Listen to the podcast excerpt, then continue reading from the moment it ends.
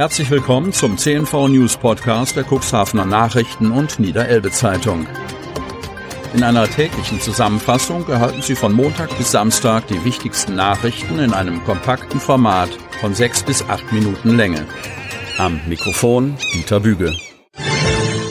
Dienstag, 3. Mai 2022. Segelboot verhakt sich im Kabel. Cuxhaven. Ein 56-Jähriger hat mit einem Segelboot ein Kabelgerüst in Cuxhaven beschädigt. Anschließend beging der Mann Fahrerflucht. Wie die Polizei mitteilte, transportierte der 56-Jährige das Boot mit aufgestelltem Mast auf einem Anhänger an einem Traktor. Er war am Freitag gegen 16.10 Uhr auf der Neufelder Straße unterwegs. Die Gesamthöhe habe bei über vier Metern gelegen. Der Mast verfing sich laut Polizei in einem Kabel, das die Straße überspannte, so dass dieses abriss. Weil der 56-Jährige einfach weiterfuhr, ohne den Schaden zu melden, erwartet ihn nun ein Strafverfahren. Die Polizei machte den Mann ausfindig.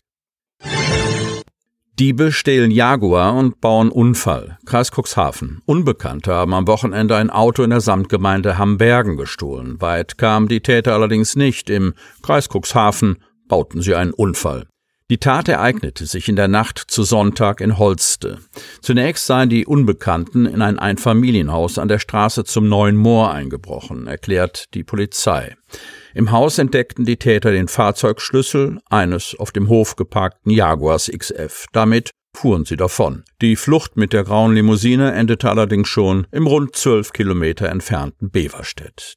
Die Unbekannten kamen dort in der Beverstädter Mühlenstraße L 134 von der Fahrbahn ab und fuhren auf einen Findling auf. Die Weiterfahrt mit dem hochwertigen Wagen war nicht mehr möglich. Von den Tätern fehlte im Anschluss jede Spur. Buchtbude in Grimmershörn gelandet. Cuxhaven. Die Container stehen in der Grimmershörn-Bucht. Jetzt fehlt noch die Feinarbeit. Wie Gastronom Jan Fitter sich ausdrückt, damit die Buchtbude ihren Betrieb aufnehmen kann. Die alten weißen Container leuchten jetzt grau. Fitter setzt komplett auf Neuanfang in Grimmershörn. Wenn das Wetter mitspielt, soll der Aufbau in dieser Woche beendet werden. Die Container, in denen Küche und Verkaufsraum untergebracht sind, sind nicht wiederzuerkennen. Fitter setzt in seiner Buchtbude auf Holz und klares Design. Ein halbes Jahr hat der Umbau gedauert und wir sind deutlich schneller als gedacht. Den Handwerkern und Behörden sei Dank, sagt der neue Pächter der Buchtgastronomie am Montag. Er ist selbst beim Aufbau vor Ort, weist die unterschiedlichen Gewerke ein, legt selbst Hand an. So langsam wird die Aufregung weniger, sagt der Gastronom. Saisonstart in der Bucht ist eigentlich der 1. Mai. Fitters Vorgänger Christian Marinello hat oft schon im April zu Ostern angefangen. Als Neuer braucht man ein bisschen mehr Vorlauf, sagt Fitter. Der Aufbau dauere wahrscheinlich noch die ganze Woche. Wir wollen so schnell wie möglich öffnen, sagt Fitter. Auf ein Datum lässt er sich aber noch nicht festlegen. Der ganze Außenbereich fehle ja auch noch. Wir setzen auf einfache, regionale, nachhaltige Küche, verrät Fitter schon einmal und bestätigt, was bei Social Media bereits die Runde macht. Pommes wird es nicht geben, aus guten Gründen, sagt Fitter und zählt auf. Fette und Öle zum Frittieren sind aktuell schwer lieferbar und entsprechend teuer. Das müsste ich auf die Pommespreise draufschlagen, dann würden sie zu teuer. Zum anderen sei ihm der Umweltaspekt im Deichvorland wichtig. Um Teller von Fett vernünftig reinigen zu können, braucht es in der Spüle einen sogenannten Fettabscheider, der das Fett vom Abwasser trennt. Dafür gibt es hier an der Strandbar die Abflüsse nicht, sagt Fitter. Und auch um seine Mitarbeiter vor enormer Hitze und Rauchentwicklung in der kleinen Küche zu schützen, verzichte er auf das Pommesgeschäft. Klassisch to go wird es bei uns auch nicht geben, um Müll zu vermeiden, sagt Fitter.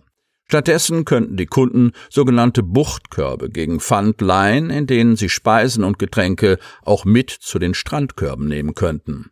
Wir werden neben Fischbrötchen und Pellkartoffelgerichte Waffeln, Nudeln und vegane und vegetarische Bowls servieren, verrät Fitter. Bier vom Fass wird es Jefer geben und verschiedene Flaschenbiere.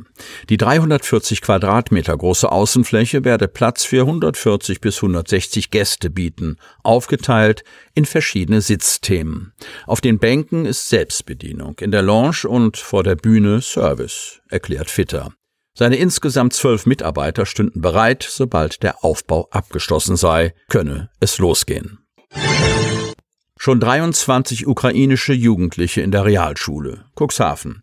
Was sie am 24. Februar getan haben, wissen die meisten ukrainischen Jugendlichen, die dem niedersächsischen Kultusminister Grant Henrik Tonne, SPD, in der Realschule Cuxhaven gegenüber sitzen, noch genau. Die Einschläge, der aufsteigende Rauch, das Drängen der Mutter beim Nachhausekommen, schnell die Sachen zusammenpacken, wir müssen weg.